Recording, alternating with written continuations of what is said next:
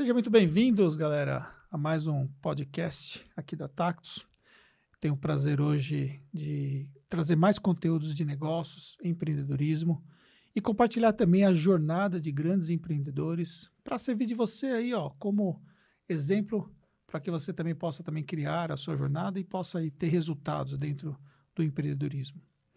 Olha só, eu estou aqui com o meu colaborador aqui nesse projeto e nós temos uma tarefa muito importante hoje, né? Hoje a tarefa é pesada. É pesada, né? Pesada. Sabe aquelas empresas que você admira, né? Que você segue, que você é cliente, né? Como nós somos aqui e que você participa dos eventos e você fala assim, cara, que negócio formidável que eles conseguiram criar, né? Um negócio gigantesco. Aí você olha depois um dia e você vê a empresa foi vendida por 2 bilhões. Aí você fala, meu, será que isso é possível? Só que você às vezes nunca imagina que você vai sentar de frente com um cofundador de uma empresa dessa. E eu já tenho aqui o André, que veio como nosso convidado para participar e vai compartilhar com a gente aí um pouco dessa jornada Cara, primeiramente, muito obrigado. Prazer para mim estar com vocês. É, a ideia é justamente essa, é compartilhar, abrir o kimono aqui. Tô super empolgado e à disposição de vocês para esse, esse papo, que a galera aproveite aí ao máximo.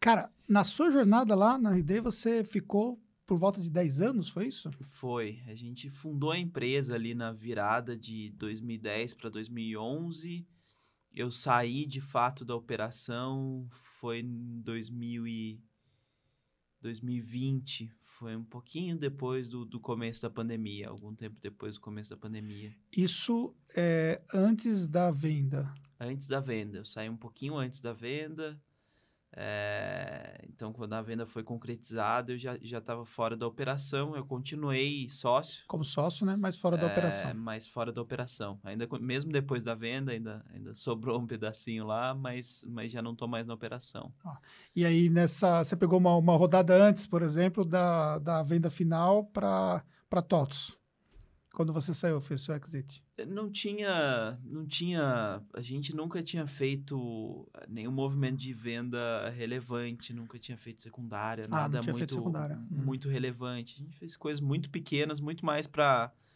ajustar o, o cap table, pra, né, do que, do que qualquer outra coisa, mas a gente não tinha, quando eu saí, não tinha ainda um, um patrimônio construído, as ações estavam lá e com o entendimento de que em algum momento viraria liquidez, mas, mas ainda sem essa sem esse movimento feito. E aí, de fato, quando, quando aconteceu a, a compra da TOTS, aí a gente aí a gente liquidou boa parte das, das ações. Isso é, denota um pouco assim uma visão muito clara de que o negócio realmente estava indo para um caminho muito bem estruturado, né? Porque normalmente os founders eles ficam um pouco, às vezes, inseguros ali, né? Porque não, é, é, você.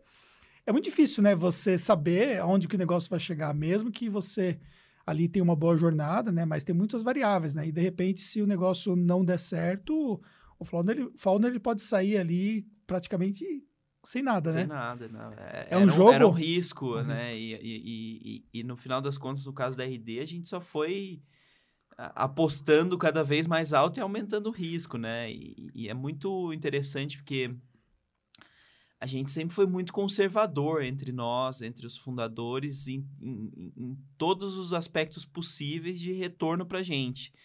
Então, não teve secundária relevante, os nossos salários eram baixos, baixos. né? Eram, para mim, abaixo do mercado. Abaixo recebia mercado. inúmeras possibilidades, convites e tal, e é, e que eram muito, muito melhores em termos de retorno.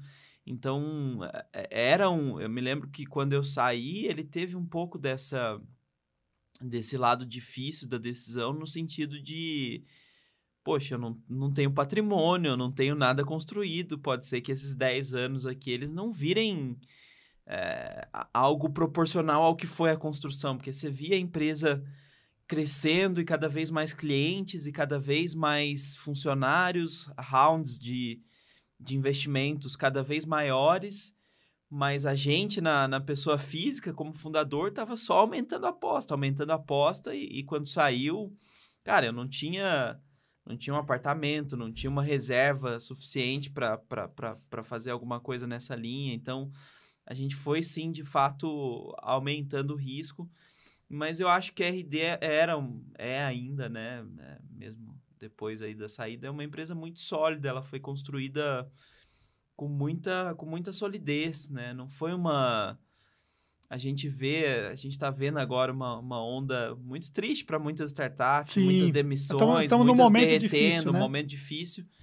E, e a RD continua muito sólida porque ela foi construída de forma muito sólida. Ela não foi uma aposta de vamos botar dinheiro aqui, vamos fazer um negócio maluco e lá na frente a gente vê o que acontece. Cara, ela desde o começo ela tem um produto que a gente olha, olha os números, a conta fecha, a matemática é boa, é, foi crescendo é, de forma muito consciente, muito sustentável, com uma, uma matemática que fizesse sentido. Então, isso naturalmente ia, ia levando para o um entendimento de que, poxa, não teve ainda uma saída, né? E a gente está procurando crescer e aumentar o impacto, mas que é, em algum momento vai, vai aparecer. Acho que empresas boas, elas sempre vão ser desejadas, seja para abrir capital, seja para uma aquisição. É, a gente entendeu que a aquisição para aquele contexto era, um, era um, uma opção interessante, válida, e, e seguiu esse caminho, mas é, era um risco, mas eu acho que era um risco minimizado. Foi, foi a maior, maior aquisição que, que teve uma empresa de tecnologia até então, na, a nível Brasil, acho que até. privada, uma empresa sim, privada. Na América Latina. América Latina. É. Cara, surreal isso aí, né? Sabe que é, aqui nós somos bootstrap, bootstrap total, né? Então, é, a gente busca aprender, né, com todo o movimento que, que nós temos startup, né? Uma coisa que eu gosto muito de estudar e eu tô eu tô, participo né, de empresas que são investidas, então tenho acesso a conselho e tudo mais, e uso isso como parte do aprendizado né, para o nosso negócio, né, porque a gente tenta conduzir a nossa empresa com essa visão. E uma coisa que eu falo muito para o Jefferson, que é meu sócio, né, e nós somos um grupo também grande de sócios aqui na nossa empresa, no, no, no na nossa vertical de contabilidade, nós temos uma vertical também de educação, né? Mas na vertical de contabilidade, nós somos em sete sócios. Sete sócios. Sete sócios. E a gente sempre coloca aquele conceito, né, que a empresa tem que estar sempre preparada para ser vendida, né? Porque olhar os números, se tivesse que, obviamente, passar por um VC, a gente teria condições de, de, de medificar claramente a nossa jornada, o que está acontecendo, olhar a retenção, todos esses fatores que são coisas que você teve que aprender na prática, né? É, mas eu, eu acho que o ponto, eu acho que é interessante você trazer esse aspecto do ser vendida. Eu acho que não necessariamente ser vendida, você pode pensar em abrir capital, você pode pensar em várias, várias coisas, mas eu acho que o ponto para mim é, isso não precisa ser o fim, mas a, a implicação natural disso é você precisa conhecer muito bem sua empresa, você é. precisa ser, ter bons processos, você precisa ter transparência nos números, você precisa de coisas que são muito bem ajustadas, que não são. A, a, gente acha, às vezes, né? Você vai ver uma empresa que vai abrir capital, o pessoal fala assim. Ah, é muito, é muito chato quando a empresa abre capital, porque você tem que seguir um monte de regra e compliance. Cara, cara isso é bom, governança. É. As pessoas trabalham como sendo ruim, mas, cara, o propósito por trás disso ele é muito bom. É, é você garantir que as pessoas não são é, corruptas, não usem processos fraudulentos, é que a gente tenha clareza dos números, confiança neles. Que, cara, é, é, esses, esses, esses resultados, eles são coisas que eu quero, independente da, da, de eu estar tá vendendo a empresa ou não. Então, eu penso nesses processos como é, coisas que nos ajudam a crescer, coisas que nos ajudam a ter mais sustentabilidade, a ter uma visão mais apurada do que a gente está fazendo como business. Né? Sim, exatamente. E, cara, é, quando você começou, né? Obviamente vocês tinham uma ideia, né? É, você começou, eram mais três sócios. Mais quatro. Mais quatro sócios, né?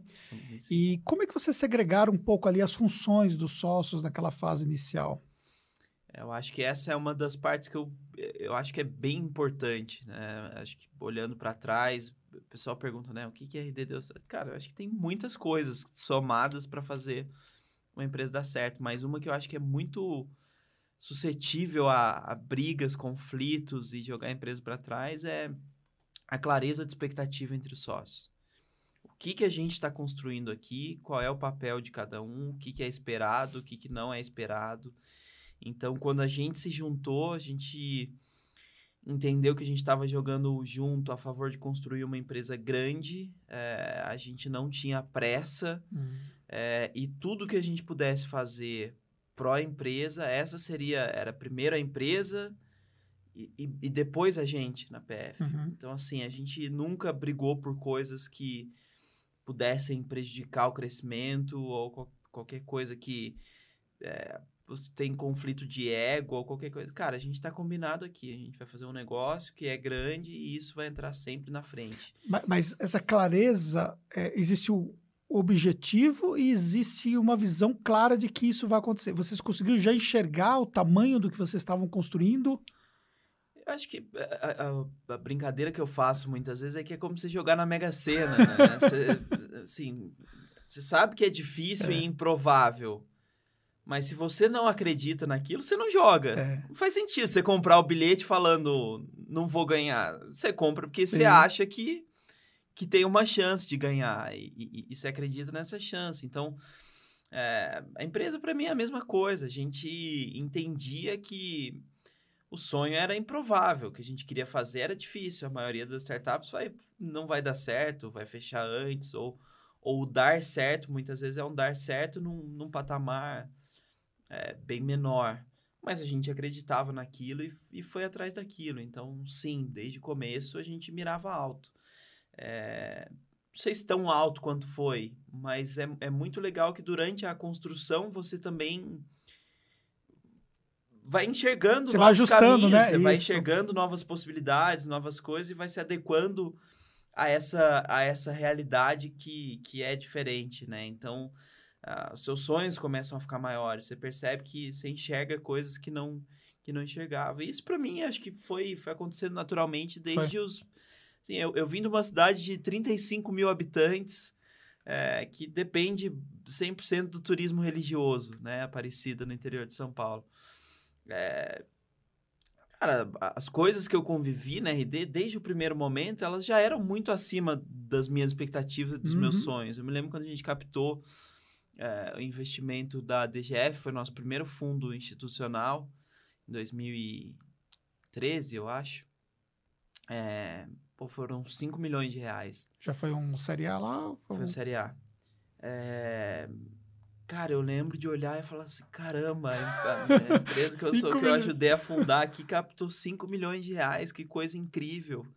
É, O que, que a gente vai fazer com esse dinheiro e tal? E tinha, tinha o plano, óbvio que sabia. E, e quando você começa a executar, você vê que é estranho falar isso. De novo, pro André lá de Aparecida, eu, eu ouviria essa frase que eu vou falar agora e falar que babaca, imbecil, não sabe do que tá falando. Mas hoje eu olho e falo, cara, 5 milhões de reais não é nada. Você gasta muito fácil. Você montou um time, botou um negócio, acertou, mas quando você vê, já, já queimou. E aí, de repente, uma outra rodada de 15 milhões de reais, depois uma outra de 50. E, e essas coisas todas que, para mim, eram completamente inimagináveis, você começa a entender que, poxa, isso aqui tá num caminho, dá para fazer mais, dá para buscar mais alto, dá para buscar coisas maiores que isso. A gente está só começando, então é, você vai abrindo também aos poucos para entender melhor o que, que, o que, que você tem na mão, né? o que, que dá para fazer com, com o que a gente Sim. tem na mão. E na época você tinha 20 anos. Quando a gente começou a RD, eu tinha 20 para 21. É, foi, foi o começo, foi a fundação. É, quando eu saí, em 2020, eu tinha 30. Então foram, foram 10 anos aí de. de Os seus sócios também tinham a mesma idade? Não, eles eram mais velhos. Eu sempre fui o mais novo ali, dentre os cinco. Ah, o Eric era o mais velho, que tinha 10 a mais. E os outros três tinham 5 a mais. É, isso para mim é um. Foi um misto de sensações muito grande por muito tempo. Porque, é, de um lado, é, cara, é maravilhoso você conquistar as coisas cedo, né? Você ter essa, essa coisa de, de eh, se resolver, de p- olhar para contextos que estavam muito distantes dos, dos meus amigos, dos meus colegas de faculdade, dos meus colegas de colégio. Então, eu tive que lidar com coisas muito importantes muito cedo, né? Pô, um, um time grande, um orçamento grande, uma responsabilidade imensa, metas imensas. Teve que contratar pessoas mais sêniores que você. É, super. A, a, primeira contratação que eu fiz, eu me lembro que eu tinha 22, ela tinha 36, 37. é, para mim era um pouco estranho, Sim, assim. Claro. Eu tinha, puta, eu vou falar alguma coisa, ela vai falar assim, seu, seu merdinha, o que, você tá falando? Você não que tem esse menor, moleque tá querendo Você não tem menor noção do que você tá fazendo. E, e, e muitas e vezes por salário time, maior do que o maior, seu. Maior, maior. O time inteiro. Tinha, no, no, começo, o time todo tinha um salário maior. Depois, a empresa vai crescendo, se acomoda as funções, mas ainda assim... É, eu saí da RD com muita gente no meu time com, com salário acima do, do meu. Então, é, tem essa coisa da, da, exposição rápida e te faz crescer, ao mesmo tempo tem uma, tem uma pressão, tem uma perda ali dentro, muita coisa que talvez eu não tivesse pronto, preparado para lidar, ou que de alguma forma, assim, eu falo assim, os meus, os meus quatro sócios, eles são pessoas que eu acho incríveis, fantásticas, excelentes. Aí você pega uma pessoa que já é muito boa, uma pessoa que já é incrível, e você põe ela cinco anos na frente, trabalhando e aprendendo, a outra dez anos na frente, trabalhando e aprendendo. E eu tinha que estar no mesmo nível desses caras. Então, assim, era muito duro, era um trabalho muito pesado, era eu me cobrando o tempo inteiro, era eu, eu falhando em alguns momentos e, e me doendo por isso, eu abrindo mão de coisas comuns. Por exemplo, eu lembro que eu morava numa casa com amigos lá da época de faculdade. Cara, era ultra, ultra comum. Tá rolando uma baita de uma festa na minha casa, com a galera toda lá bebendo e curtindo, e, e, e aquela animação toda, e eu fechado no meu quarto com fone de ouvido, trabalhando para entregar. Então, assim, é, foi, muito legal, foi muito bacana, mas também me, é, me exigiu muito, foi uhum. pesado, né? Foi é, intenso. E, e, e, por isso que uma jornada de 10 anos para esse nível de entrega e de cobrança, né? Ela é muito extenuante e é difícil de sustentar, né? Sim, total. Tem muitos founders que eles não, não conseguem manter esse nível, porque você começa. É, primeiro é cobrança do início do, do, do projeto, do negócio como todo, todo desafio, né? Não tem grana, você tem a ideia e você não sabe como é que vai pagar as contas, depois você vai lá e começa a levantar o dinheiro. Aí você tem todo o estresse de levantar, de buscar o recurso, vender a ideia e tudo mais. Quando entrou o dinheiro, você começa a olhar para a próxima rodada, né? Uhum. Que o tempo de pista vai acabando, você precisa levantar. Depois, talvez fica, não fica tão complexo depois que você está no processo de tração ter essa, essa, essa, essa possibilidade de levantar, porque acho que você tem mais visibilidade né, no, no meio do, do mercado de, de capital. Mas, ao mesmo tempo, também você tem todo o processo de cobrança que você tem que dar, né? A, a pior Entrega. cobrança ela é interna, assim. É. Acho que ela é, ela é de dentro. Eu me via, assim, acho que para fazer uma analogia simples.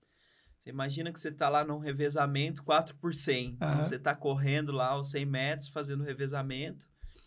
E aí veio um cara e correu em 9.9, passou o bastão. O outro foi e correu 9.8. Cara, se eu pego o, gastão, o bastão e corro a 10.5, não precisa ninguém me falar nada.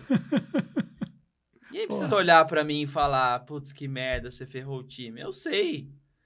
Eu sei o que eu tô carregando aqui, Porra. eu sei qual é o nível e tal.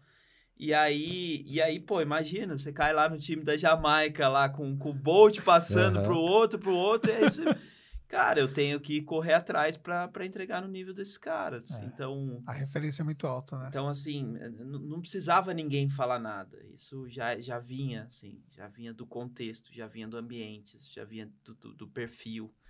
É, então, é muito do, do, meu movimento mais recente, ele, ele tem a ver com isso, né? De ter saído da operação da RD, de estar tá mais com palestras, conselhos. Eu acho que eu sinto que eu, eu precisava, preciso de um tempo para para pegar mais leve comigo, para ser mais tranquilo, para ser mais calmo, é, para olhar para coisas que talvez eu tenha olhado pouco nesse período. Então, É, eu morava lá em Floripa, eu via meus, minha família, por exemplo, três, quatro vezes por ano. É, cara, hoje eu tô com eles é, di- direto, assim. Tá, é, tá de- próximo, tô né? próximo, Sim. a gente faz muita coisa, viaja muito junto. É, eu tenho os meus hobbies, minhas coisas também que eu era mais limitado. O Hoje que, eu que você mais curte, tempo. cara? Ah, eu sou maluco em esporte, né? É? Eu amo esporte. Eu sou um, um bom tenista. Queria jogar quando era criança, queria jogar profissionalmente, treinava todo dia. Aí deixei de lado por muitos anos. E hoje eu jogo, voltei a jogar com, com bastante Show. frequência, três vezes por semana, pelo menos. É, jogo um futebol, jogo um futevôlei. É, então, Legal. essas coisas é, não, não cabiam muito. Eu, eu fazia, fazia questão de ter pelo menos uma vez por semana no tênis, mesmo no, na época mais, mais pesada, mas hoje em dia eu dou, eu dou bem mais espaço para isso. É, tem uns itens pessoais, eu tive um filho, né? Então, para mim, a coisa mais incrível, transformadora, Demais. a coisa da, da, assim, pô, ter feito RD é legal pra caramba, mas Sim. ter feito meu filho é muito É mais muito legal, é sim. muito mais. É. Eu sinto muito mais orgulhoso dele, do, do que a gente constrói, então curto pra caramba ele, sou super. A gente passa muito tempo junto, gosto de fazer muita coisa junto, então essas coisas hoje são coisas que eu, eu me dou mais, mais o direito de, de, de aproveitar. Você hoje tá com 32 32. É. e ainda é jovem. Né? Sim, Se sim. fosse começar hoje, você ainda seria jovem, Sim, né, para é, começar, tenho, né? Tenho certeza. Acho que tenho, tenho lenha para queimar, tem Exato. muita coisa para fazer. É, e eu acho que, não sei, o pessoal pergunta o que, que vai ser. Cara, não sei, deixa eu. É, mas, mas numa construção hoje da sua própria marca, né, nesse processo que você está, se conectando com empresas, conselhos, é, palestrante e tudo mais, só isso aí já é uma coisa que te ocupa muito, né, cara? E, e que me satisfaz muito. do Exatamente, que, isso. que te dá uma liberdade feliz, de né? escolha também, né, que isso é muito importante, né? Com certeza. Você escolheu estar aqui nesse momento? Você não está aqui porque você está obrigado, porque você tem ali uma agenda determinada para isso, né? Então são Sim. coisas, por exemplo, que, é- que é muito bacana. É, e eu, e eu adoro, assim, eu me sinto muito realizado quando pô, vou dar uma palestra, as pessoas, pô, me abriu o caminho, obrigado. Esses dias eu fui. Semana passada eu recebi uma, uma homenagem da, da ABRAD, né, Associação Brasileira de, de Agências Digitais. E, e eles falaram muito do, do impacto do mercado e tal. Foi num evento que falava de, de, de, de marketing digital também. E aí eu saí e algumas pessoas vieram tirar foto comigo e falaram, cara, eu aprendi a minha profissão com você. É, devo muito a você, hoje eu tenho... Isso para mim é, é muito legal, uma coisa que me, me deixa muito, muito feliz, né? Então, eu, eu falo que hoje minha, minha maior missão, minha maior meta é deixar meu filho orgulhoso de mim. E, e esse para mim é um dos caminhos, né? Eu acho que quando a gente consegue tocar, inspirar ou, ou mesmo ensinar, educar tecnicamente as pessoas, é, acho que a gente consegue multiplicar o impacto e que é uma coisa que me deixa muito feliz. Pode ser que em algum momento dê a, a coceirinha do, do empreendedor e, e dê vontade de tocar de novo algum outro negócio, mas eu estou super, super feliz com, com o que eu tenho feito e é, me sinto bastante preenchido por, por isso hoje também. Você acha que o fato de você ter é, começado a RD com 20 anos e passou 10 anos, você entende que o fato de você ser jovem e ter energia de sobra é, e talvez ah, mais tempo também, porque hoje você divide o tempo com a família, com, com o filho, você acha que isso ajudou bastante para que você conseguisse dedicar 150% para o projeto? Eu acho que é um, é, é um facilitador. É, acho que você ter a, a disponibilidade é um facilitador.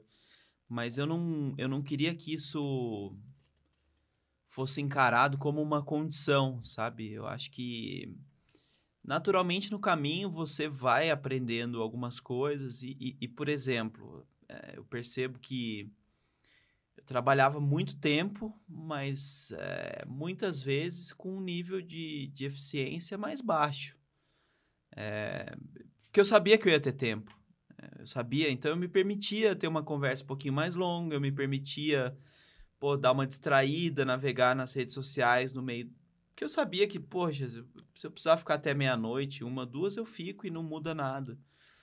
É, eu acho que hoje, se eu fosse fazer de novo, eu encararia o meu horário, por exemplo, com a minha família, como, como uma coisa sagrada, o que limitaria o meu tempo, que colocaria em mim uma pressão muito grande por escolher o que eu vou fazer.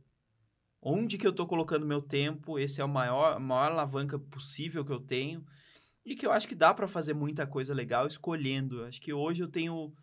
Eu, eu sinto que eu tenho mais maturidade para fazer essa avaliação. Na época eu, eu não tinha. E eu não fazia essa avaliação. Eu fazia o que, o que desse para fazer, eu fazia. Eu fazia o máximo possível.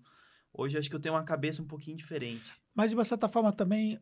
É tudo que, que, nós vivenciamos também em relação a, até a própria digitalização das coisas é, nos fez trazer um pouco mais de maturidade em relação ao que fazer com o nosso tempo, né? Porque a gente consegue ser extremamente produtivo hoje. Pega a própria ferramenta da RD, né? O, o, tipo de solução que ela trouxe, que traz produtividade na jornada de um cliente, né? Todas uhum. as automações, CRM e por aí vai. Nossa, eu adoraria que no, no, começo lá atrás eu tivesse o RD de hoje. Tivesse, exatamente, lá, né? Lá atrás Então bem, hoje a gente tem isso, né? E aí, só que ao mesmo tempo, se a gente não fizer essa escolha, acaba que a gente vai fazendo mais coisas e começa a ficar de uma certa forma mais, mais complexo lidar com a vida dessa forma, porque, por exemplo, oito horas trabalhadas hoje, comparado com oito horas do que era no início da sua jornada, é incomparável a produtividade que você tem, né? É. Mas é, assim, é, é, muito complexo, né? Porque sim, agora ao mesmo tempo, cara, você pode ter um concorrente que está trabalhando com essa mesma produtividade Pô. por 12, por 14, e se você não Isso fizer, é você vai ficar atrás. Né? É, vira... Então, assim, eu acho que a minha, minha cabeça, ela é Cara, tudo tem um preço e tem uma recompensa. Se uhum. eu sou muito novo e quero ter uma carreira meteórica, uma grande ascensão, não, eu não vou conseguir alcançar isso trabalhando oito horas por dia e, e falando coisas bonitas sobre uh, equilíbrio de vida. Cara, não, não, existe, não existe, não existe milagre. É, eu posso ter equilíbrio de vida, eu Sim. posso ter uma vida mais tranquila. Ao mesmo tempo, provavelmente eu não vou ter uma carreira tão meteórica ou não vou estar resolvido aos em termos de independência financeira aos 30 anos como, como, como eu fiquei. Boa. Então, assim, eu acho que tem um, um preço e um retorno. E, e, muitas vezes é até difícil pesar, né? Difícil. Sim. É, pega, por exemplo, eu, a gente descobriu há três anos que meu pai estava com câncer. Uhum. E ele tá, tá bem, tá fazendo tratamento, tá ok. É, mas poxa, ainda, ainda deu tempo de descobrir, deu tempo de, de, de, a gente aproveitar e fazer muita coisa junto e se divertir, a gente continua. É, e ele tá bem, então que a gente ainda tenha muitos outros anos. Se tivesse acontecido alguma coisa com ele enquanto eu tava lá em Floripa, será que eu ia estar tá falando aqui que valeu a pena ou não? É. Então tem muita coisa que é difícil conseguir pesar o, uhum o, o momento, né? Então eu, eu fiz o que eu sentia naquele momento. Eu tinha vontade de fazer isso por mim. É, eu queria me, me provar, eu queria fazer dar certo, eu queria construir uma coisa legal. Cara, eu corri alguns riscos e eu acreditei naquilo. E felizmente para mim funcionou bem, mas é, eu fico muito longe de chegar aqui e impor. Ah, você precisa fazer isso, isso e aquilo.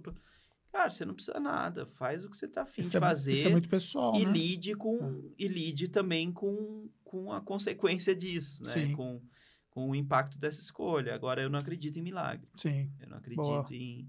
Você vai, você vai ficar rico trabalhando duas horas por semana. É. Né? Cara, isso. Aí é, é, muito golpe de sorte, Sim. é muito improvável jogar na loteria. Cara, é, você teve nas suas skills tão, teve muito mais voltado à parte de marketing mesmo, né? Isso desde o começo da sua jornada na RD? Desde o começo. Assim, eu me considero é, aspectos mais naturais um vendedor. Boa. Né? É, minha, minha família... Eu comentei, né, de Aparecida, uma cidade que vive do turismo religioso. Minha mãe tem uma loja de, de artigos religiosos em Aparecida. Eu, desde 13, 14 anos, ia para essa loja e fazia venda de balcão. Já, cara, muito criança, assim. Eu vinha com ela para São Paulo, fazia compra na 25 de março, levava chaveirinho do Pokémon para vender para meus amigos, vendia pão de queijo para os vizinhos, enfim, fazia um monte de coisa desde muito pequeno. Então eu sempre tive uma veia muito forte para vendas. Quando eu me mudei para Floripa, eu comecei a trabalhar com vendas de fato. E eu vendia para as empresas de lá. Eu vendia uhum. vaga de intercâmbio para as empresas de lá. Então imagina que você precisa aqui de alguém para fazer marketing. Eu bato na sua porta e falo assim: ó, ao invés de contratar alguém aqui do Brasil tal, vamos trazer um cara de, de, de alguma parte do mundo, intercambista, é, se acerta comigo PJ e, pô, ele vai trazer, além do conhecimento técnico, uma vivência cultural muito interessante para sua empresa e tal. Então, quando eu fazia essa venda, eu adorava sentar na mesa e, e, e ouvir, convencer e, e, e, tentar, é, de alguma forma, garantir a, a negociação. Mas eu odiava a parte anterior a isso, que era eu pegar o telefone, ligar e fazer a, a a cold call, né? Na uhum. época, a prospecção. Então, ligava, pô, aqui é o André, tô aqui falando, não sei o que, tem isso, tem aquilo. O pessoal não dava bola, desligava e mandava, pedia para mandar e-mail, pedia para falar com a secretária, não, não conseguia chegar, era muito difícil. E aí, nessa época, eu comecei a falar, olha, que, que será que podia tornar mais fácil esse trabalho? E foi quando eu comecei a estudar um pouquinho mais de marketing. Falei, olha, se eu, se eu virar mais conhecido, as pessoas entenderem melhor o, o assunto, pode ser que que eu consiga. E aí comecei a olhar mais para marketing, entrei no estágio em marketing. E, e, esse estágio foi numa empresa anterior em que todos os, os founders da RD trabalharam juntos. Eles, ah. Foi, de certa forma, o, o embrião. Entendi. E, e eu encaro que o marketing, na verdade, ele é muito do vendas em escala. Né? Assim, se, se eu estou conversando com você e eu descubro um argumento que te toca, descubro um problema que é mais comum. Marketing é eu pegar isso e amplificar, e fazer isso em escala e falar mais. Então, é, tecnicamente eu estudo muito mais, estudei uhum. muito mais marketing, mas a minha natureza eu me considero um, um vendedor, me Entendi. considero de vendas. Boa. E nessa fase inicial, onde vocês começaram ali buscar um processo de tração e tudo, é, quais foram as atividades que você viu que fazia sentido naquele momento, que ajudou esse processo inicial, do ponto de vista de estratégia de marketing e tudo mais? Cara, o que, o que eu acho que me ajudou muito, é, teve duas coisas com, com, o mesmo, com o mesmo sentido, tá? Mas o, o grande ponto para mim, uma das coisas mais importantes que a gente faz no marketing, na aquisição de clientes, é você conhecer muito bem o seu cliente. É você saber quem ele é, que tipo de problema ele tem, que tipo de sonho ele tem, que tipo de coisa vai causar uma reação muito positiva, que tipo de coisa vai causar um afastamento, o que, que faz o, o olho brilhar, o, o, com quem que ele se informa, onde ele busca mais informações, o que, que, que caminhos ele passa. Então, esse conhecimento ele é muito importante. Uhum. E aí teve duas coisas para mim no começo da RD que me ajudaram a ter esse conhecimento. Uma delas era o que a gente vendia, eu era também um excelente cliente para o produto. A gente vendia um software que ajudava na gestão de marketing. É, quem comprava normalmente era um empreendedor ou um gerente de marketing de uma, de uma pequena e média empresa. Eu era um empreendedor, um gerente de marketing de uma pequena e média empresa querendo crescer. Então, eu sabia muito bem os problemas que eu estava vivendo, as dificuldades, eu acho que esse conhecimento ajudou. E a segunda foi que antes da gente vender de fato a ferramenta de forma aberta é, e, e, tentar trabalhar a escala dela, a gente colocou isso como uma. A gente começou a vender consultoria. Hum. E a gente colocou essa, essa visão da consultoria como um, um, uma etapa inicial do, da empresa para que a gente pudesse aprender mais. Então eu estava lá of oferecendo a consultoria, eu conversava com o meu cliente e perguntava para ele, cara, como é que você faz relatório? Que tipo de problemas? Poxa, mas isso aí funciona, isso aqui não funciona.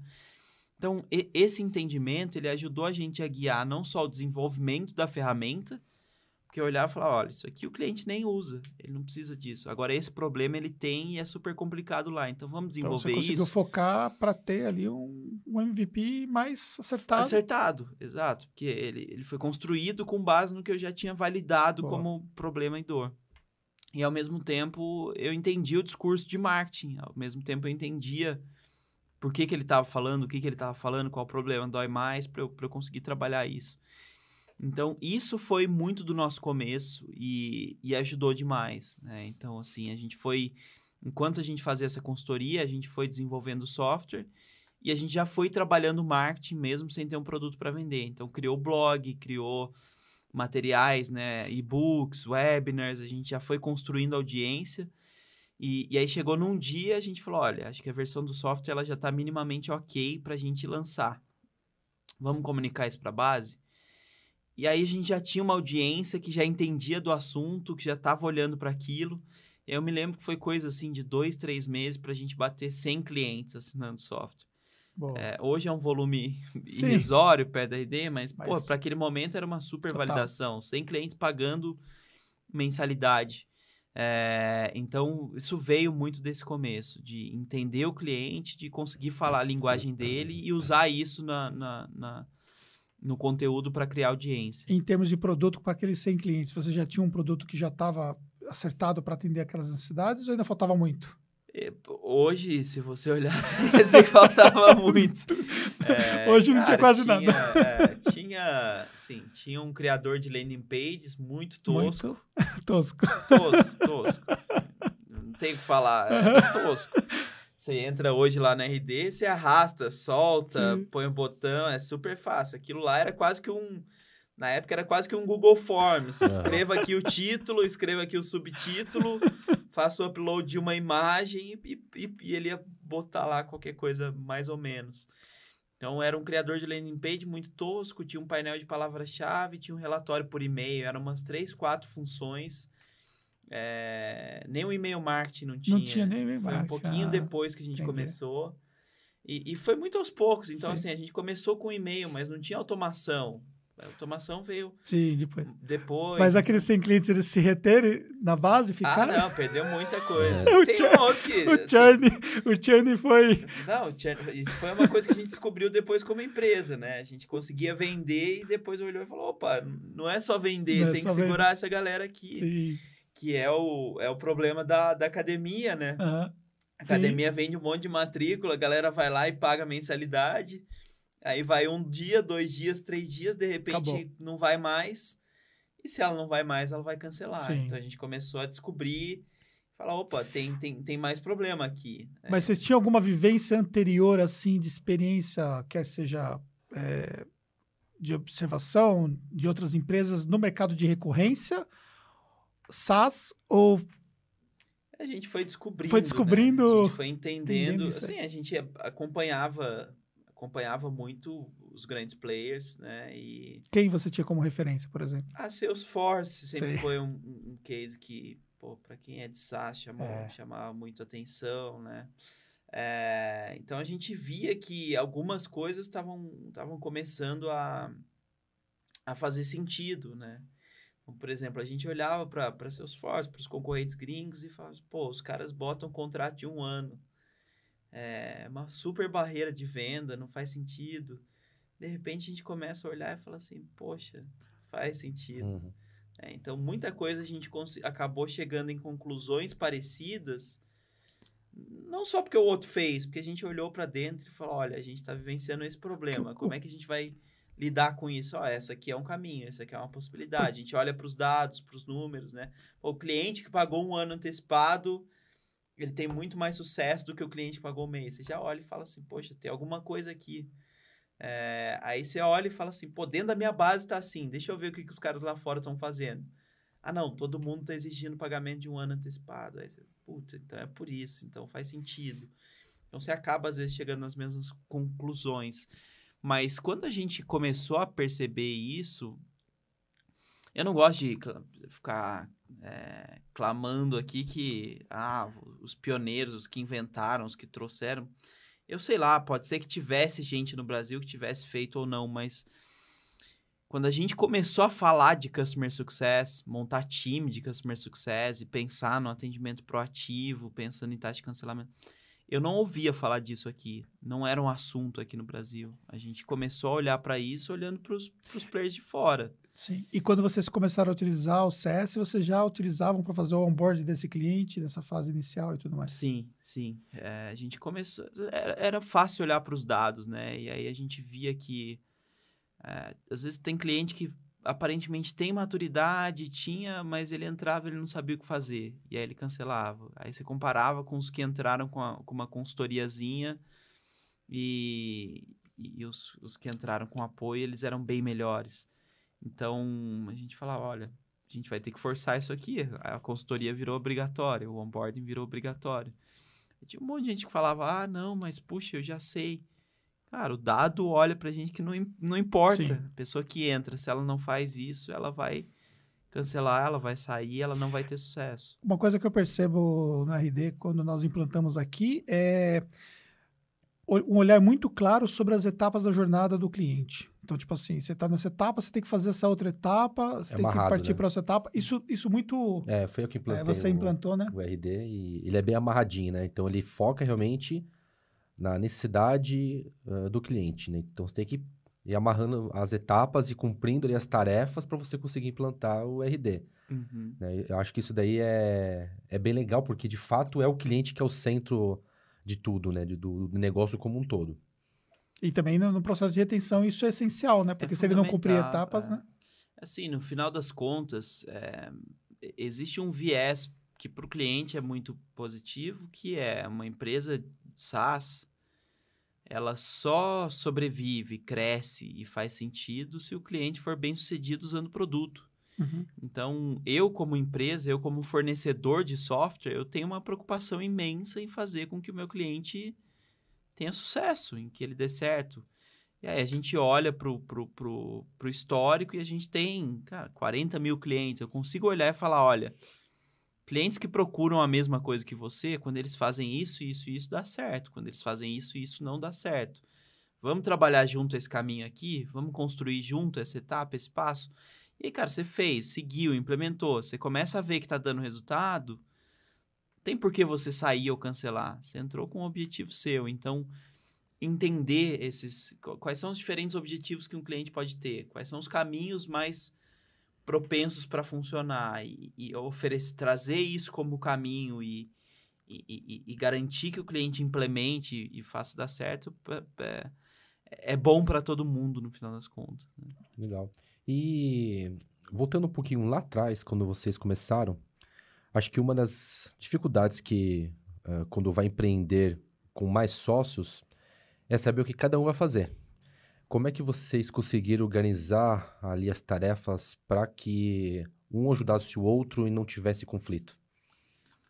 Acho que a gente tinha, a gente olhou um pouco para algumas aptidões naturais, histórico natural. Então, uma das decisões mais importantes, ao meu ver, é que o Eric é, que é o CEO da RD ainda, né? Ele, ele era o sócio majoritário, não era majoritário termos de ação, mas ele era o que tinha maior, era o que tinha maior participação. É, o Eric já tinha esse negócio que todos trabalhamos juntos anteriormente. O Eric era CEO lá também, ele era o único que tinha sido CEO. Ele era um cara mais com uma, com uma vivência fora da curva, uma supervisão. É, então a gente definiu que ele era o CEO e, e que no final das contas, por mais que a gente tivesse um papel como fundador, como sócio, na operação ele era o CEO. Então, na operação, todo mundo ia responder para ele e, e, se tivesse uma última palavra, era dele.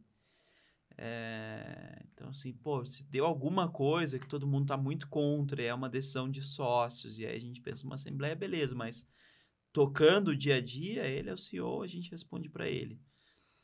É, dos outros três, é, dos outros quatro, né, com exceção do Eric, eu era o único não, não técnico, não desenvolvedor, não, não tinha um background de, engenharia, computação.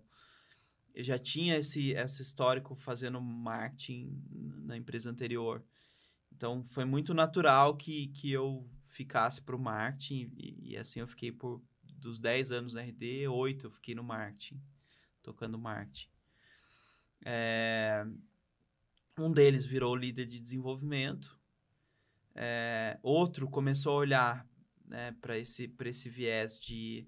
Assim, no comecinho, no comecinho, os três trabalhavam muito desenvolvimento, mas ganhou um pouquinho mais de escopo, a gente começou a entender que separaria. E aí um olhou mais para o Customer Success, a gente olhou e falou, olha, estamos tendo problema de retenção, a gente precisa olhar para isso com mais cuidado, então um foi aprender isso, cara, foi para os Estados Unidos, foi, foi fazer evento, foi fazer mentoria, fazer um monte de coisa.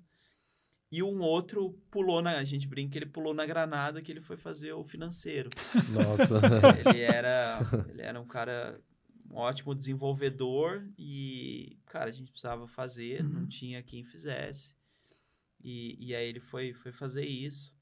Sim, óbvio que em alguma instância você acaba tendo que fazer um pouquinho de outras coisas. Então eu fiz também, eu atendia um pouco de, de dos clientes, eu fazia um pouquinho de venda, ou esse cara que era financeiro ajudava um pouquinho no código às vezes. Então você tinha alguma intersecção, mas a gente tinha clareza de quem eram os donos, quem eram os responsáveis. Quando vocês buscaram o primeiro investimento, aí vocês tiveram que construir um CFO indicado, não? Não, não. É... Cara, o Pedro foi bastante tempo até, eu acho. Ele, a gente eu não me lembro com clareza, mas eu acho que o primeiro CFO ele veio depois de uns quatro ou cinco anos. Entendi, bom. É, então não foi não foi na primeira a gente recebeu um anjo, depois o Series A. É, não me lembro se foi no Series B ou, ou para frente, oh. mas ele quebrou bastante galho lá na, na função. E, e na, nas primeiras captações, é, tinha um sócio que tinha uma skill mais voltado para a parte de busca de investimento, sempre relacionamento foi o, Sempre foi um papel do Eric. Ah, o Eric ele já tinha essa... Ele tinha uma experiência limitada. Ele já tinha feito algumas coisas, mas num contexto muito diferente do que, do que foi da RD, né? Teve que aprender na marra. Sim, Aprendeu claro. na marra. Né? Aprendeu fazendo, pesquisando, conversando. É, acho que fez, né?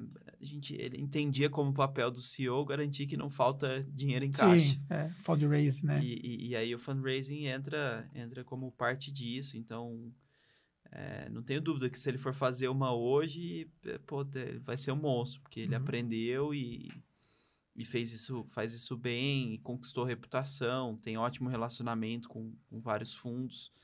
Mas naquele momento teve que aprender fazendo, se virando. Oh. Como, na verdade, assim, todo, todo mundo... mundo... aprendeu tudo se virando. Assim, eu fiz, eu fiz marketing, mas pô, eu sou formado em administração que tinha duas, três cadeiras de marketing, de, de marketing que não quero desrespeitar ali, mas eu, falei que o RD Station era tosco. As cadeiras de marketing que eu tive não, não deixavam muito muito a, a desejar nesse, né? nesse aspecto também não, uma, cara. Uma aguinha assim, pra gente? É, eu, eu me lembro que já, quando a gente começou a RD, eu, eu tava no meio da faculdade ainda, né? E, e eu, eu falava de marketing digital na aula. E eu era o ET, né? Eu era o ET, a galera olhava. Cara, que esse cara tá viajando aí, tá puxando, porque tava muito, muito distante ainda. E então foi muito mais na prática. Não digo que só na prática, não foi uma coisa. Eu, eu gosto de entender técnica, eu gosto uhum. de aprender. Mas foi menos tradicional, né? Eu aprendia muito lendo livros, eu aprendia muito lendo blogs, eu aprendia muito assistindo webinars, fazendo mentoria, participando de eventos, especialmente os gringos. É, a gente brinca lá na, na RD o tempo inteiro que é, é, tem uma coisa legal de ser brasileiro, né? Que é você poder prever o futuro. Uhum. Você vai para os Estados Unidos e volta, você sabe que daqui a uns 3, 4 anos vai, vai acontecer aqui.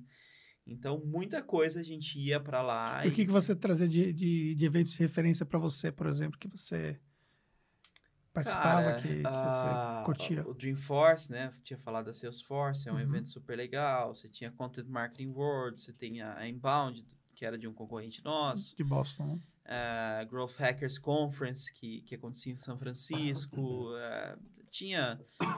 Tem, às vezes, as coisas mais... Uh, inspiracionais, tipo um South by Southwest, uma coisa mais inspiracional, mas você tinha aspectos mais técnicos, né? Então, Inbound, Reinforce, World Hackers Conference são, são eventos que traziam esse, esse olhar mais, mais técnico. Obrigado. Muito bom. E é o que você falou que eu acho bem é, estratégico, né? É, por exemplo, na minha função aqui, eu estou muito ligado um viés de marketing mesmo, né? Porque é o que eu mais curto, né? Então, apesar de ter formação em contabilidade, né, e ter formado, né, a nossa empresa contábil, mas assim, o marketing para mim sempre foi o fator que eu gostei mais de estudar, né? E o que você falou, por exemplo, de buscar referência fora é fundamental, né? Porque acaba que você consegue ter ali um pouco mais de você ganha um pouco mais de tempo em algumas coisas, né? Hoje o marketing no Brasil evoluiu muito, né, cara? Com certeza. Hoje, acho que o Brasil tem é. muita coisa hoje que, que é referência. Eu acho é. que o, o ponto para mim é. Eu não, eu não sou. Eu não sou.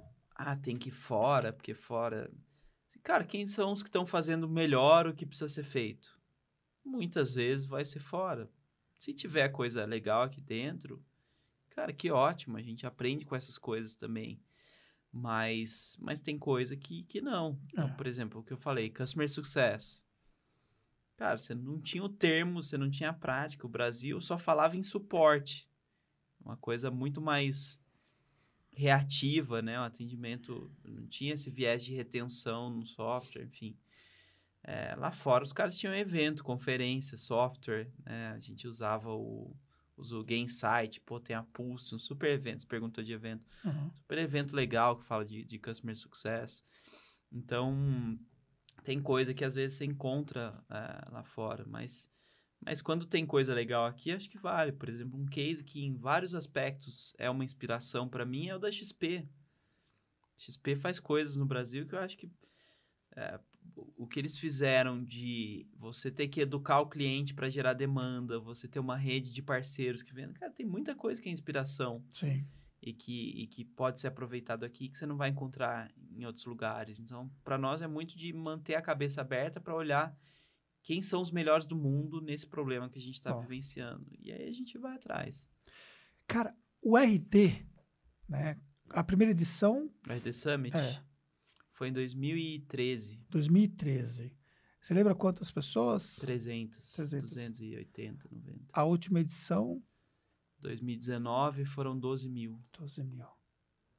Surreal isso, né? É muito legal, cara. E, e o RD Summit, ele, ele é, para mim, a, a, o exemplo prático perfeito da melhoria contínua. É, se você me contratar, se, você, se eu fosse começar hoje um evento e, e me falassem assim: olha, você está com um orçamento infinito, faz um evento aí para 12 mil, para 15 mil pessoas. Dificilmente eu faria uma coisa tão legal e tão incrível quanto é o RD Summit, porque ele não foi. Ele não foi fruto de despejar coisa lá, ele foi fruto de um aprendizado ano a ano. Assim, a gente fez o primeiro ano, 2013. Aí teve gente que falou: olha, amanhã foi muito legal, porque era do meu nível, iniciante, à tarde eu não entendi nada.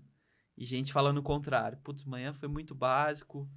Tipo, opa, tem, um, tem gente mais começando, que tá vindo aqui para dar os primeiros passos, tem gente que tá mais na frente.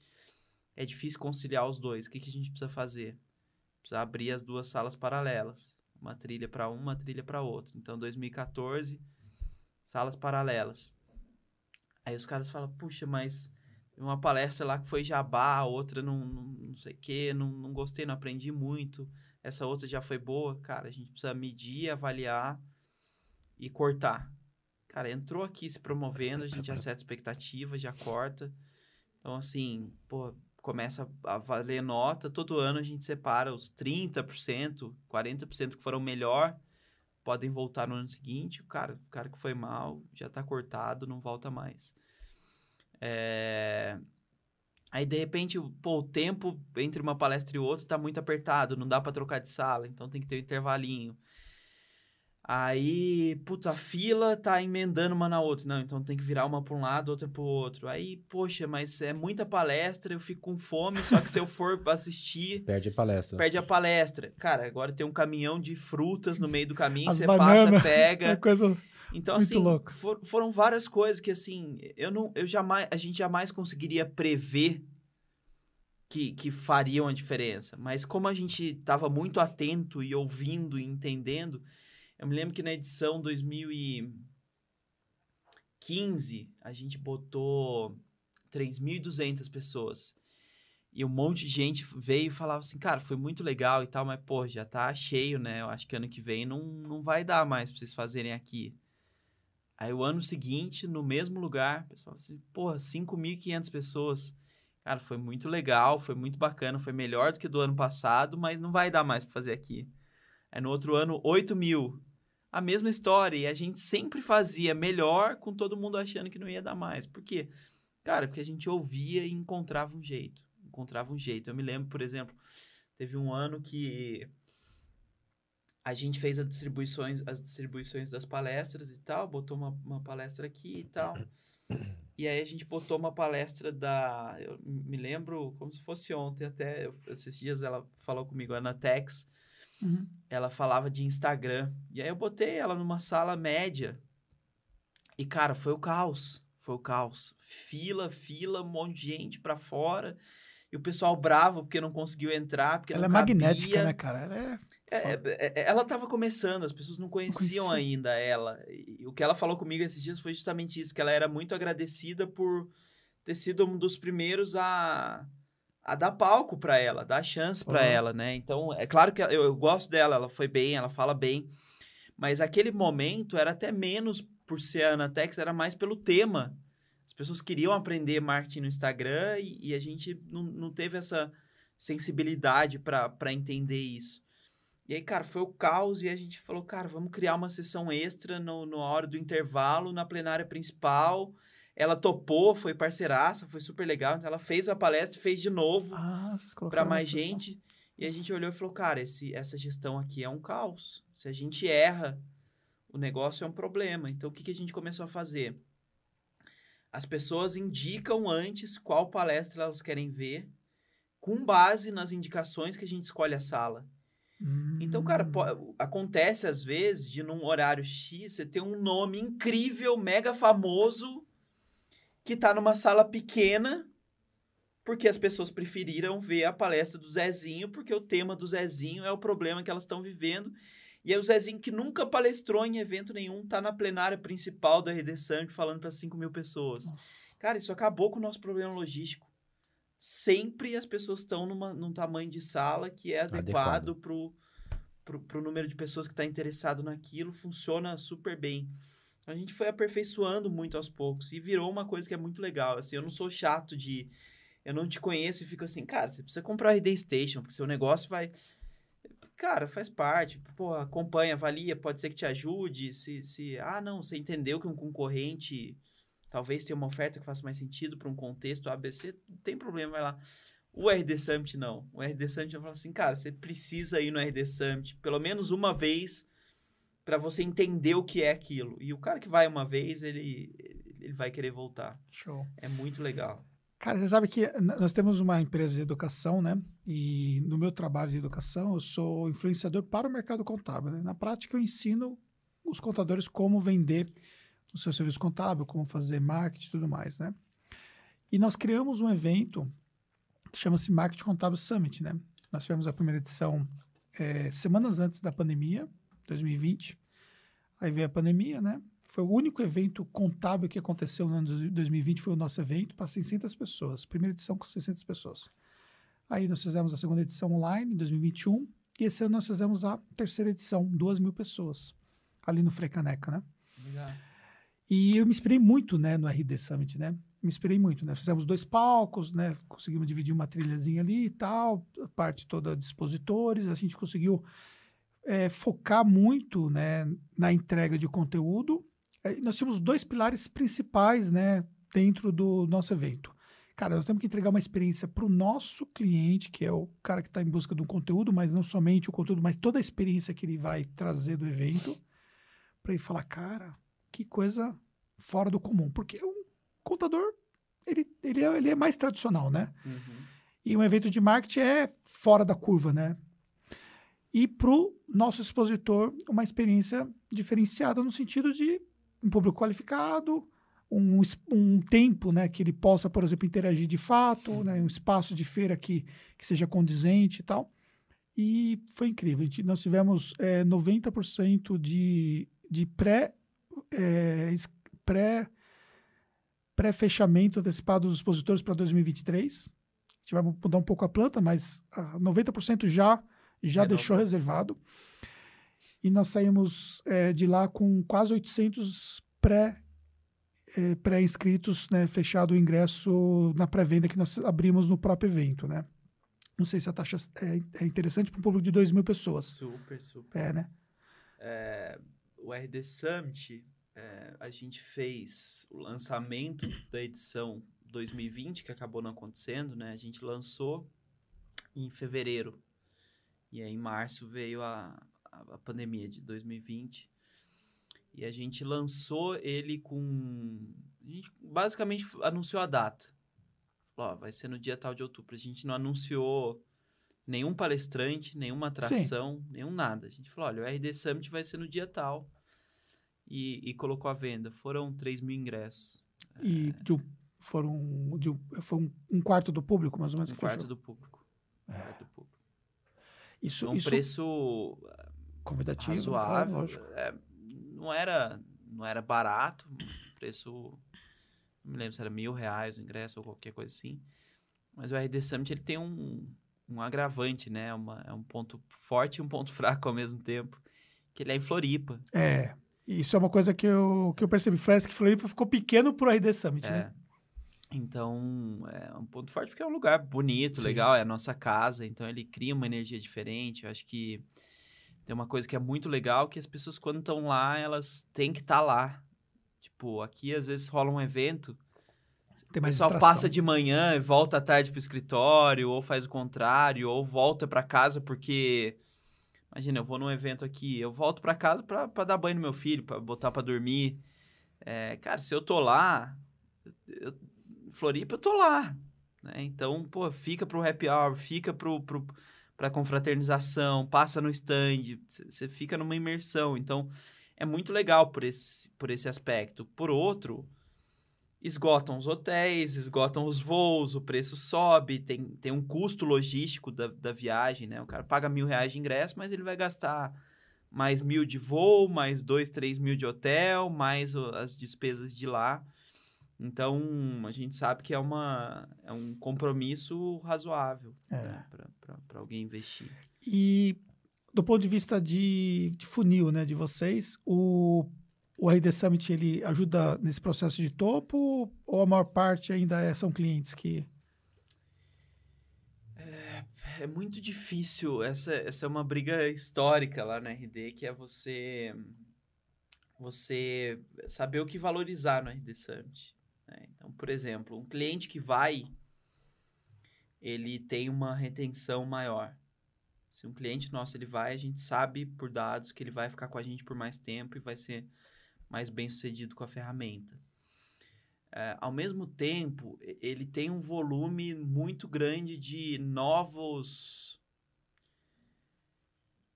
Ele, ele tem um topo de funil não só no evento em si, mas muito forte fora. né? Então, porque as pessoas que vão lá, elas postam no Instagram, elas falam que foi incrível, elas hum, postam depoimentos, elas falam que aquilo transformou a vida delas e, e postam no LinkedIn, e- enfim. Então, muita gente passa a conhecer o evento e a RD por conta disso. Agora, como é que você mede isso, né? É muito difícil, é muito difícil. É, em termos de fechamento lá em si, é, é baixo. Não é relevante Eu o fechei lá. para compensar. é. Tipo, acontece, a gente sempre Sim, cria umas é. campanhas. fecha assim, né? Você, coisa, você faz mas- o agendamento, né? mas assim, no- na maioria das vezes é um fechamento que já tá em conversa, já Uhum. tá já tá já tá rolando alguma coisa e aí rola uma empolgação e fecha, mas não é um volume de fechamentos que justifica a execução do evento. Uhum, É, sim. é muito mais um colateral É. que, que acontece ali. É, mas tem muita, muita coisa que acontece. O evento você consegue extrair retenção de clientes, você consegue trazer um pipe novo de pessoas, você consegue fechar os que estão mais na cara do gol, que aproveitam a emoção. Você tem um efeito interno muito legal. O time O fica time, né? muito, muito motivado, ele entende na ponta o que, que ele tá fazendo, É. por que que tá fazendo, Mas- ele por outro lado, orgulhoso do que tá fazendo. Consome uma, uma equipe surreal, né? É, e a gente sempre fez tudo muito com o próprio time, né? Uhum. Você chega lá, tá a gente Sim. servindo chopp, É. o, o desenvolvedor tá lá na, orientando a fila do, do, do credenciamento, então é, demanda, mas eu não tenho dúvida que vale a pena. É difícil provar, mas, mas vale a pena. É, não, realmente é incrível e me inspirou muito, né, na construção do nosso evento.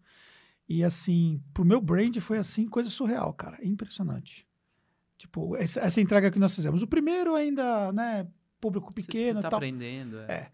Mas foi num hotel, então tinha. Agora, nós pegamos um, né, para um influenciador do mercado contábil fazer um evento maior do que as- a própria classe em si faz, o cara, os caras falaram, cara, esse cara conseguiu fazer esse negócio aqui e a experiência na Jefferson.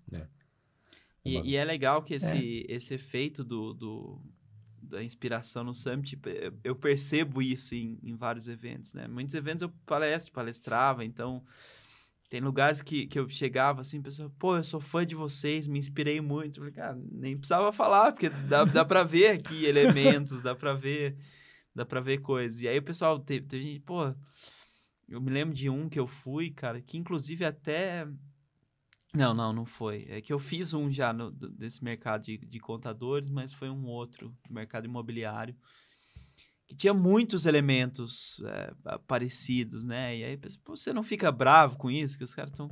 Cara, pelo contrário, Você participou de, de um evento do mercado imobiliário. De mercado imobiliário, de contador, tem vários, Sim. mas esse em especial que eu lembro que tinha muita coisa muito parecida Com, com o RD. com o RD Summit. Desde, assim, a identidade visual, a organização grande, grande. Não é do Guilherme, não. Não, não. Ah. De, de empresa. É, e aí o pessoal falou assim, pô, mas isso aqui tá uma cópia do, do Summit, né? Você não fica bravo, você não reclama, você ainda vem pra palestrar, né? Uhum. Falei, cara, pelo contrário, pra mim é um orgulho. Os caras, pô, a gente tá inspirando mais gente, É. mais gente fazendo coisa, levando pra mais gente. É, uma coisa, por exemplo, que, que eu peguei no evento de vocês, né? Tem até tenho foto no meu celular e tal, da piscina de bolinhas e tal, né? E aí, tipo assim, a gente queria levar a piscina de bolinhas, né, pro, pro Marketing Contábil Summit, né? Cara, mas ficava, ficava muito caro, né? A gente já tinha estourado o budget e tal, né? Aí eu falei, piscina de bolinhas vai ficar pro ano que vem. Aí eu teve é, o Conta Azul Com, que foi dias antes, né? Que É, o evento quantas também foi um que eu fiz. que você fez. que. E eles levaram a piscina de bolinhas e tal, e, nós- e de uma certa forma era 15 dias antes do nosso evento, né? Eu falei assim, não, o Conta Zucon levou tal, então ele ainda vai aproveitar a piscina de bolinhas, vai levar para a sede deles depois lá e tudo mais, a gente não tem onde colocar a piscina de bolinhas aqui, vai ficar muito caro. Aí foi uma coisa que eu segurei, mas assim, que eu tinha visto no Summit, no RD Summit, eu falei, cara, é, é gente surreal, é vê- uma coisa boba assim, mas é A questão das bacana. frutas. As frutas também. Vê, foi uma coisa que eu não tinha visto em evento nenhum, né? É, eu, me, eu me lembro de quando eu sugeri isso lá. O pessoal falando, putz, mas o que, que a gente faz? Porque é o, o food truck ele fica mais longe, então Uhum. não dá tempo do cara ir lá, buscar e voltar para outra palestra. Falei, cara, fruta é super barato. Fruta, Era, uma né? banana. Era é, super barato. É. Hoje, tem que concordar. Mas relativamente, né? Como tudo subiu, é, fruta Sim. é relativamente barato. Cara, negócio saudável, Sim. simples, fácil. Cara, É, e, e- e eu- a E- e sensação que eu aí- tinha é uma imagem também muito bonita, assim, pô, tá- as frutas e É. tal, uma coisa muito legal isso aí. Então, várias, várias coisas nessa, nessa linha, né? De, eu me lembro que a gente foi um. Em 2014, foi a, a gente colocou Murilo Gud, mestre de cerimônias. É, não era comum no evento corporativo Sim. você ter esse apelo do, do, do, do humor, da comédia. O pessoal tinha até medo, né? De. Um, não vão levar o evento a sério. Dois, o cara vai fazer piada com, com a gente, vai passar do ponto. Então, e, cara, virou uma coisa super comum com o tempo. Então, tem vários elementozinhos que a gente viu que, que foram se, se espalhando. E, e, e eu acho super legal, cara. Bota pressão pra gente continuar inovando mais e, e, e- enquanto estiverem copiando, é sinal que a gente tá fazendo coisa boa. Então, cara, que quero mais é que, que se inspirem e que entreguem boas, boas experiências também. Sim, mas as pessoas, elas sempre, elas vão copiar uma coisa ali, elas, elas não vão conseguir copiar a essência do que você construiu, né? Porque a essência é, é única aquilo ali, cara. Então, assim, não tem o que É, tem dizer. muito do- tem muito ali do do time, da É, cultura, entendeu? né? Das Isso é- coisas que, enfim, que, que vão estar. Então, acho, acho legal. Fico... Essa é uma, uma coisa, por exemplo, uma coisa que acontece no nosso evento, né? Quando a gente acabou o evento, né? Que a galera foi entrando, né? Para comemorar e tudo mais, aí o pessoal é, gritando e tal. Cara, o público parou assim, ficou olhando assim, cara. E assim, tipo assim, é, a energia, cara, que é uma coisa assim que você não compra isso, você é uma coisa que você constrói, entendeu? A galera chorando, porque a entrega você sabe que, que é, É, surreal, é né, cara? Você, surreal. pra você entregar um evento com um time pressão, interno, a é. pressão é, é surreal, né? E é uma coisa assim que, que é, É, linda uma, uma coisa que é legal que, assim como no, no RD, é o time que fez o evento. Então eles se sentem tão é, responsáveis, pa- é parte. né, né? quanto o organizador. Então ele, ele, ele sente que aquilo é dele também, né? Então quando entrega o evento, bate aquela, aquela emoção gostosa. É, com certeza, com certeza. Cara, eu queria perguntar, né, a gente tá chegando aí já na- nas partes finais do nosso podcast, mas eu não poderia deixar de perguntar um pouco sobre o seu livro, né? É, o, conceito de máquina de vendas, né, de máquina de aquisição de clientes, né, que você traz para dentro do livro e você traz ali dicas práticas sobre essa construção e tal. Bem, uma empresa que ou que vai começar no mercado de re- recorrência, ou o nosso mercado também, que é um mercado de recorrência aqui, é, que está construindo um negócio nessa, nessa linha e que tem que olhar fortemente para LTV, tem que olhar fortemente CAC, CAC versus LTV e tudo mais, é, o quanto essa construção dessa máquina ela é essencial. Ela ajuda de fato esse processo de tração olhando para uma para uma jornada de longo prazo. Explica um pouco sobre o conceito do livro que você trouxe, cara. O, livro, ele é, para mim, uma... Ele foi uma forma de consolidar aprendizados, dúvidas que, que o tempo todo eu recebo. É, é, é muito comum, pessoal, pô, tô começando aqui a investir, o que, que eu faço? Por onde que eu começo? Então, é, eu queria ter uma coisa para indicar como resposta, e hoje eu, eu indico o livro. E ele, eu acho que eu explico alguns aspectos da base que tem a ver com, com LTV, com CAC, e que eu acho que nesse contexto, sim, ele é importante, mas eu acho que vale para todo mundo. Eu acho que todo negócio, independente dele ser transacional e tal, ele precisa pensar no negócio dele como como como um negócio que, que, que depende da aquisição de clientes e que e aí o conceito de máquina que a gente traz ali é você enxergar a aquisição de clientes como um processo um processo que tem previsibilidade, que tem que ser lucrativo, que tem que me permitir escalar, que me permite crescer. Então, é, a gente vem de um contexto em que muitos, muitas vezes a gente espera que o cliente venha. A gente espera que o cliente venha pelo boca a boca, ou a gente espera que o cliente veio por uma ação XYZ que eu fiz, sem ter métrica, sem ter análise, sem ter processo, sem entender como isso se casa com a forma como o cliente compra. Então, o que eu tentei trazer no livro é um entendimento de que tipo de prática eu preciso trabalhar em, em diferentes etapas do, de um funil e como é que eu avalio isso de forma constante para que eu ter o meu cliente chegando não seja um acaso. Então, eu, eu vou imaginar aqui um funil fictício, mas imagina o seguinte: imagina que eu escrevo sobre um assunto X no meu blog. Quando eu escrevo sobre o assunto X, eu fico bem ranqueado para a palavra X. Essa palavra ela tem tantas pesquisas por mês, ela tem mil pesquisas por mês. Então, dessas mil, 100 vão clicar no meu site. Dessas 100 que clicam no meu site, cinco preenchem ali que elas têm interesse no meu produto. Dessas cinco eu vendo uma. Cara, você percebe que isso é um ciclo? No mês que vem vai cair de novo gente nesse assunto, e de novo, e de novo, e de novo. Que se eu for aumentando o número de palavras que eu estou bem posicionado, eu vou trazer mais gente todo mês. Se eu fizer isso, eu vou vender mais. Se eu vender mais, eu tenho mais dinheiro para investir mais e para trazer mais clientes. Então, assim, esse é um exemplo simples de uma maquininha. Uhum. São, são peças dessa máquina ou pequenas máquinas dentro de, um, de uma máquina maior de aquisição. Exato. Então, o livro eu falo de 20 práticas que você pode. São peças de Lego que eu posso montar dentro do, do, do meu, do meu processo de aquisição de clientes para eu ter essa visão de, de, de, previsibilidade e crescimento com base no que eu estou trabalhando. Então, é, a partir do livro, você consegue entender como essas peças se encaixam e até eventualmente, caso surjam peças novas, você entender o macro para saber em que parte ela se encaixa, com qual objetivo, né? Eu acho que a gente tem muitas vezes é um problema para mim no digital que a gente tem muitas vezes a expectativa errada para cada peça, para cada ação. Exemplo simples. Redes sociais. É, as pessoas falam assim: ah, eu quero vender mais nas redes sociais. Elas criam um perfil, começam a publicar informações sobre os produtos.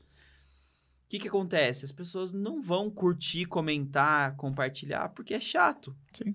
Porque ninguém quer ficar vendo oferta e propaganda o tempo inteiro. Talvez você entre lá e para ajudar, viu uma coisinha, curtiu, cara, daqui a pouco você já para. Como é que funcionam os algoritmos de redes sociais? Se as pessoas estão interagindo muito, ele mostra para mais pessoas. Se as pessoas estão interagindo pouco, ele esconde aquilo passa batido. Eu vou lá e publico uma oferta, pouca gente interage, aquilo não vai aparecer para ninguém, as pessoas falam assim: "Puxa, Tô investindo em redes sociais, postando todo dia, mas não não dá certo, não vai para frente. Claro, você está usando da forma errada. Você está usando uma coisa que é, eu faço lá a analogia do futebol, né? Você tem zagueiro, goleiro, meio-campo, atacante. Quando você contrata um goleiro, você não avalia ele por quantos gols ele fez. Você avalia ele por quantas defesas ele, ele fez meio campo, você avalia por quantas, quantas assistências ele deu, quantas jogadas de gol ele criou. Talvez o atacante você possa avaliar finalização e gol. Uhum. É, rede social não é um finalizador, uhum. não é uma ferramenta de venda, é uma ferramenta para você criar relacionamento, para você criar proximidade. Você não fica falando do seu produto, você fica falando do que é interessante para o seu cliente, para que ele interaja, para que ele curta, para que ele compartilhe, para que isso influencie a venda e a venda aconteça depois em outro canal, em outro contexto, às vezes até dentro do mesmo canal, mas numa proporção menor ou com anúncio, com retargeting, com qualquer outra forma. Então o livro ele traz muito essa visão de, de é, você conseguir entender quais são as práticas que você tem disponíveis e, e como eu coloco uma prática para funcionar na melhor na melhor aptidão natural dela. E olhando é, para as empresas, né? Você falou que a sua família, por exemplo, né, são empreendedores, né? E, e trabalha com comércio e tudo mais. É, você vê que ainda tem muita coisa do digital que a galera pode desenvolver para poder alavancar negócios locais, inclusive? Não tenho dúvidas disso, e eu acho que isso foi uma das, das coisas que eu mais me importei uh, ao fazer o livro, né? Eu saí da RD e fui fazer o livro, assim que uhum. eu saí. E e eu me preocupei muito em ter uma, uma linguagem, uma forma de apresentar, uma metodologia que ela fosse acessível para qualquer tipo de negócio. E, e, quando eu falo isso, não quer dizer que ah, faz eh, assim, é, ah, é uma coisa genérica, faz que funciona. Não, não é. Acho que o, o processo que eu trouxe não foi uma receita pronta, não foi uma fórmula pronta. Ele é justamente um processo de como pensar e adaptar para o seu contexto, para o que faz sentido para você. Então, eu não falo use isso, isso, isso e aquilo. Eu falo assim, cara, se você está nesse contexto, use isso. Se você está nesse, use aquilo. Se você está nisso, faça essas perguntas para entender, para avaliar, para ver se casa ou não. E aí, para um negócio local, vão ter várias coisas que você consegue usar nesse, nesse viés, nesse ângulo. Talvez, por exemplo, você não, não faça sentido para você criar um blog e produzir conteúdo de forma complexa que você vai atrair gente do Brasil, do mundo inteiro para um site uhum, que essas pessoas não vão, não vão conseguir comprar. Uhum. Agora, pode fazer todo sentido do mundo você oferecer alguma coisa interessante para esse cliente, talvez uma, uma sobremesa grátis, talvez um, um, produto brinde, talvez um desconto na hora do pagamento para você captar o contato dele e colocar ele num grupo de Telegram, de WhatsApp ou num e-mail que você vai mandar para ele. É, talvez uh, quando você fala de influenciador, você não esteja pensando no influenciador, no super influenciador que tem milhões de seguidores, mas sim na pessoa, aquela pessoa que é, que é conhecida no bairro, aquela pessoa que todo mundo sabe quem é, que está ali. Cara, convida o cara para almoçar no seu, no seu restaurante um dia, dá um almoço para ele, fala para ele postar, pronto aquilo já é você fazer adaptado ao seu contexto. Então, existe sim essa, essa preocupação. Eu acho que tem muitas ferramentas interessantes disponíveis e, e, e, e, eu acho que o livro ele traz esse ângulo de, de como usar também nesses contextos. Oh. Perfeito. E a gente já está quase chegando na hora de encerrar. E eu queria fazer uma pergunta que acho que faz muito sentido, pra, principalmente para quem está começando. O que, que o André de hoje falaria para o André lá de trás, com 20 anos, quando ele estava começando? É, é, tem muita coisa, tem muita coisa que seria legal eu saber, mas é, vou falar de algumas, tá? É uma delas. Joga em cima do que você é bom. É, a gente tem. É, eu me lembro, cara, de fazer processo de feedback, anotava as coisas que eu era ruim, eu ia. Deixa eu ver o que, que eu posso fazer para melhorar, como é que eu estudo, como é que eu cara, que eu sou ruim, eu vou sair de uma coisa que sou nota 2, virar nota 3, não resolve igual. É, máximo mediano. É, e por outro lado, tem coisas que eu faço bem pra caramba e que se eu potencializar em cima delas, cara, dá para fazer muito mais estrago. Então, as pessoas que a gente gosta e admira, elas não são nota 8 em tudo. Elas são nota 10 em algumas e, e nota 3 nas outras. Pode pensar, seus pais, os seus até no mundo de negócios, cara, lá, a gente tem um monte de gente tem idolatria pelo Steve Jobs.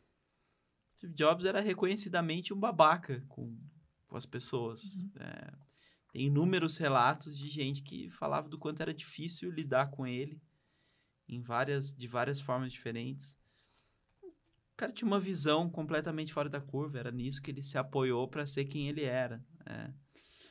Então, Acho que esse, para mim, é um, é um conselho válido. É, e uma coisa que o tempo me mostrou é que a consistência ela é mais importante do que qualquer outra coisa. Então, eu não procuro eu não procuro segredo, eu não procuro fórmula mágica, eu não acredito que vai ter um curso que vai mudar tudo, eu não acredito que tem um, um livro que vai mostrar todos os caminhos. Eu acho que que vai resolver e vai mudar tudo são eu ler meus 12 livros no ano, por 5 anos, e, e pegar um pouquinho desse aqui, um pouquinho daquele ali, um pouquinho daquele ali. E, cara, quando você junta isso tudo e constrói, lá na frente vai fazer diferença. Né? Não foi uma ação de marketing que fez a RD dar certo, foram várias coisinhas que a gente fez e aprendi, e errava e melhorava, e aprendi, e errava e melhorava, e, repetia, e repetia, e repetia. E aí, quando você vê, foi. É, eu, eu pessoal pergunta assim: ah, tem um momento da virada, tem uma hora. O que foi o momento chave e tal? E eu, e eu falo assim, cara, eu. Hoje tenho um filho, antes podia falar da minha irmã, né? É, pô, eu vi minha irmã crescendo. E aí tinha vários momentos que os parentes de fora vinham e falavam assim: nossa, como cresceu! E eu não tinha essa sensação. Porque eu tava vendo crescer todo dia, e o crescer é um pouquinho por dia. Né? Quando você tá distante, talvez você tenha essa sensação. Mas quando você tá próximo, não, não foi um dia ela acordou, foi dormir com 1,20m e acordou no outro com 1,5m. Não, cara. Dormiu alguns dias com 1,20m, depois com 21, depois com 22 e aos pouquinhos foi crescendo.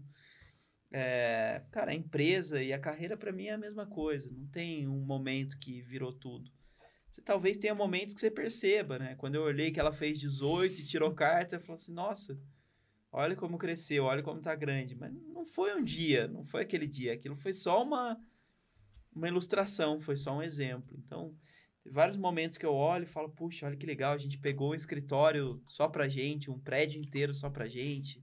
Olha que legal, captamos investimento. Olha que legal, fomos vendidos por um, por um valor.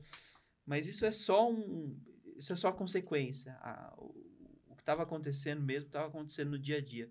Não teve um dia que a gente chegou lá e falou: olha, agora o caminho, o segredo é esse aqui, está resolvido. E dali para frente começou a crescer 500% ao dia. Cara, não existe. E as pessoas buscam muito esse segredo, né? É o tempo inteiro. O tempo é todo, né? As pessoas querem. querem um atalho, né? Que é o que vai mudar a vida delas, quando na verdade. É muito instintivo, né? É, é muito natural. Eu, eu tava. tava falando dos, dos hobbies, né, dos hábitos, dos que eu citei, o mais recente para mim é o futebol. Uhum. Cara, é horrível você começar uma coisa nova. Você se sente um imbecil, um idiota. É, o, o, futebol ele tem um movimento da, da peitada, uhum. que, você, que você bate com o peito para a bola subir, para você levantar. E, cara, eu dou a peitada, a bola morre. Uhum. Né? A bola não sobe. E aí, e aí dá essa sensação. Dá essa sensação. Fala assim, cara, tem algum segredo para fazer isso que eu não, que eu não descobri ainda. Você não descobriu ainda mesmo? Não descobri ainda. minha peitada é horrorosa. Já, algumas coisas eu já estou fazendo bem. A minha, minha chapinha é boa, minha, minha, minha, cabeça, meu ombrinho vai ok, mas a peitada eu ainda sou ruim. Entendi. Mas eu já entendo, cara. Já que... conseguiu fazer uma peitada passar para o outro lado, já? É que não é comum, né? Não, é, ah, não, é, não é comum passar. Ah. É, é, ela, ela é comum, assim, eu faço bem a peitada quando eu recebo. Então, se o cara sacou, se o cara atacou e ela vem com força, eu recebo e, e passo pro meu, pro meu parceiro a primeira bola. Mas a difícil, é que eu não aprendi ainda, é a segunda bola. Ah. Que é que seu parceiro defende e você usa ela para levantar pro, pro seu parceiro atacar. Então, essa bola eu não faço. Você, você, quando você vai atacar, aí você não ataca de peito. Ou você vai Entendi. de cabeça, ou se ela baixar, você abaixa com, com o pé. Então, eu não, não aprendi, continuo ruim. Mas eu não tenho por ter vivido isso, assim, qual, qual, como é que eu vou resolver essa peitada? Cara, jogando. Vou tentar hoje, não vai dar, vou tentar, não vai dar, vou tentar. Daqui a pouco ela começa a subir um pouquinho, daqui a pouco eu tô fazendo. E eu já vi, cara, mil vídeos ensinando a técnica, já uhum. vi mil coisas, mas não, não resolve, cara. Eu tenho que fazer no dia a dia. Outra coisa que eu erro pra caramba, o, o tempo, né? A leitura do, putz, eu acho que ela vai cair muito, eu acho. Então eu tenho que dar um passo para frente. Aí eu dou um passo para frente e tomo uma bolada na cara. Você, puta, que idiota, cara. Aí eu, eu tenho um impulso de perguntar pro professor, de, de assim, o um instinto de falar assim, professor, como que eu sei que eu... Que... Ele, ele não tem resposta para isso. Como que você sabe? Cara, joga todo dia, toda semana, que, que daqui a algum, daqui a um ano, dois anos, você vai estar tá fazendo isso perfeitamente bem. E eu sei disso porque, cara, porque eu fiz os outros esportes, porque no tênis foi assim, porque nos negócios foi assim, porque sendo pai tem sido assim. Cara, você começa errando e fazendo merda e apanhando, oh. mas com o tempo, se você tá ali todo dia, se você tá ali, cara, você vai aprender, você vai entender. Cara, que papo, né, Jefferson? Nossa, demais. É, eu sempre recebi os e-mails da RD e estava assinado pelo André Siqueira, falando, caramba, esse cara. e hoje estamos aqui. É... Conversando com ele. Cara, é, assim, quero agradecer muito a sua participação, cara, porque admiração, né?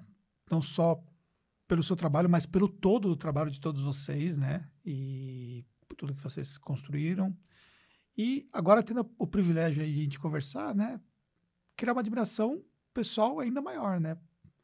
Vou ler o livro, né? Não tive a oportunidade de ler o livro, mas vou ler o livro. E também é, queria que você deixasse né, um pouco da sua seus contatos, onde que as pessoas podem claro. falar de contigo. Depois que você lê, me conta o que, o que achou. Foi feito com, com, muito carinho. Apesar que você já está mais, mais avançado, ele é mais pensado para a base ali, para o começo, mas uma coisinha ou outra Sim, dá para pegar sempre. É, foi um prazer, foi um prazer para mim estar com vocês. Espero que tenham curtido e que a galera também que está que tá assistindo ou ouvindo também goste. Uh, em todas as redes sociais eu sou o André GC Siqueira. LinkedIn, Instagram, uh, YouTube ainda tem pouca coisa, não tem, não tem muita coisa, mas especialmente Instagram e LinkedIn, uh, às vezes rola, rolam conteúdos, outras, outras, enfim, agenda, coisas legais. Então vai ser um prazer receber a galera por lá. Mandem, mandem um alô, um comentário que para eu saber que veio daqui, que eu vou ficar, vou ficar feliz também. Cara, e vou deixar um desafio para você, cara. É, se eu puder contar com a palestra sua no nosso evento lá, falando para contadores, vamos, vamos compartilhando, um vai ser, vai ser muito bom. E vai agradar muito o pessoal. Ah, né? o pessoal vai gostar bastante. Isso aí. Vamos bater um papo, vou botar o pessoal da, da experiência que cuida da, da minha agenda lá, eles, eles trocam uma ideia. Tá bom. Cara, muito obrigado, tá bom? Obrigado à nossa técnica, obrigado ao pessoal que acompanhou por aqui. Valeu. Muito sucesso para todos nós aí, tamo junto e até um próximo conteúdo. Valeu, obrigado. Valeu.